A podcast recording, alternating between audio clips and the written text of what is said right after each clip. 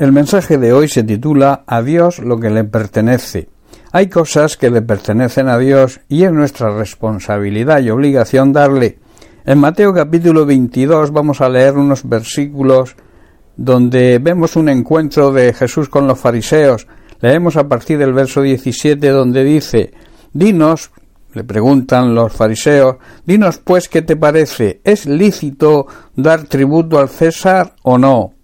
Dinos, ¿qué te parece? ¿Es correcto pagar los impuestos o no es correcto pagar los impuestos? Versículo 18. Pero Jesús, conociendo la malicia de ellos, les dijo, ¿por qué me tentáis, hipócritas? Jesucristo, que conoce los corazones, porque es Dios, les dijo, hipócritas, ¿por qué queréis atraparme en un descuido, en una trampa? Versículo 19. Mostradme la moneda del tributo. Y ellos le presentaron un denario. Entonces les dijo, ¿de quién es esta imagen y la inscripción? Le dijeron, versículo 21, de César. Y les dijo Jesús, Dad pues al César lo que es del César y a Dios lo que es de Dios. Dar al César lo que le pertenece, pero darle a Dios también aquello que le pertenece. Los fariseos, en su hipocresía, querían que Jesús cayera en una trampa, pero Jesús, lleno de sabiduría divina, sabiendo lo que pretendían, les contesta rotundamente Dad al César lo que es del César y a Dios lo que es de Dios.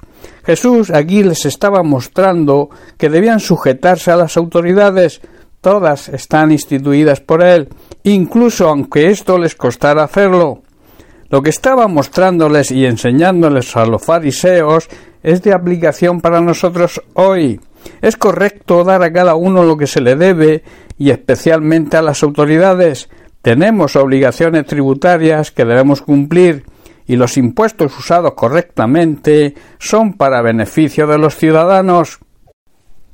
En Romanos capítulo 13 versículo 7 Pablo aconseja y dice Pagad a todos lo que debéis, al que tributo, tributo, al que impuesto, impuesto, al que respeto, respeto, al que honra, honra.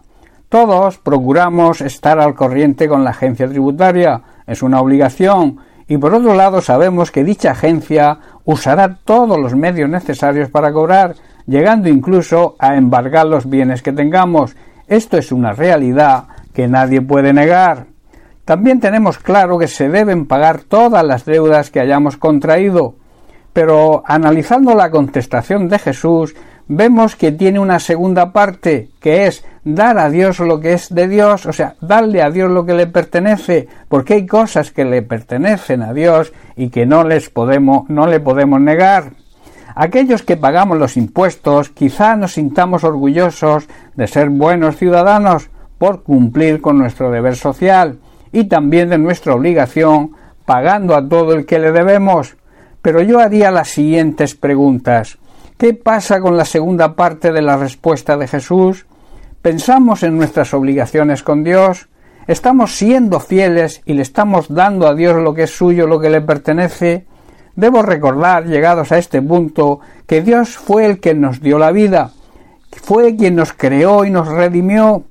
Él creó todo lo necesario para que las condiciones de nuestra vida fueran las idóneas, Dios también creó el sol, nos da la lluvia y hace que la tierra dé su fruto para nuestro sustento.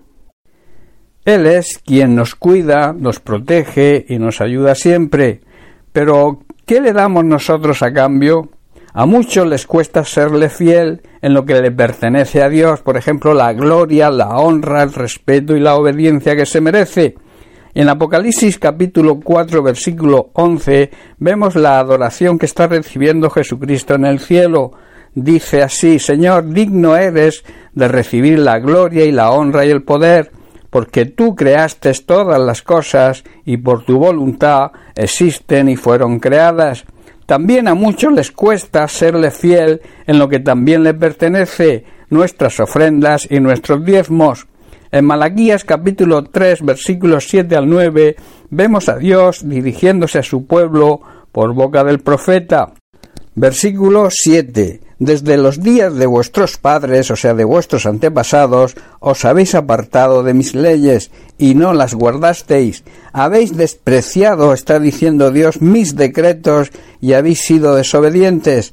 volveos a mí, o sea, arrepentíos y volver al camino correcto, y yo me volveré a vosotros, ha dicho el Señor de los ejércitos. Mas dijisteis, ¿en qué hemos de volvernos?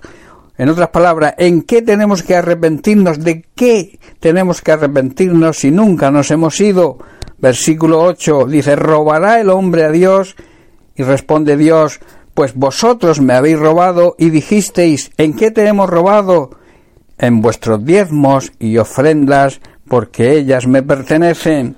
El Señor no nos embarga las propiedades, pero si no le devolvemos lo que es suyo, la puerta de sus bendiciones se cerrará y abriremos la puerta de la maldición. Esto es una afirmación y una consecuencia muy dura, pero es una realidad que enseña la palabra de Dios. Así lo declara Dios en el versículo 9 del propio capítulo 3 de Malaquías. Dice así, malditos sois con maldición, porque vosotros la nación toda me habéis robado. En otras palabras, estáis bajo maldición porque toda la nación, hoy simbología de su iglesia, me está robando. Otros incluso ni siquiera son agradecidos con Dios, no saben agradecer lo bueno que es el Señor y que lo demuestra cada día. Y sobre todo debemos preguntarnos cuál es nuestra reacción, cuál es nuestra respuesta a ese regalo divino y que sobrepasa todo lo, todo lo demás el regalo de la salvación por medio de Jesucristo. Seamos, pues, conscientes que además de ser fieles con nuestro deber de ciudadanos, también debemos ser fieles a Dios, esforzándonos en nuestro deber cristiano, dándole todo, y hago énfasis en todo, todo lo que le pertenece, y que claramente lo podemos ver si analizamos las Sagradas Escrituras, que son el manual de conducta de todo verdadero cristiano donde aprenderemos todas nuestras responsabilidades. Bien, pues hasta aquí el mensaje de hoy. Que Dios te bendiga. Un abrazo.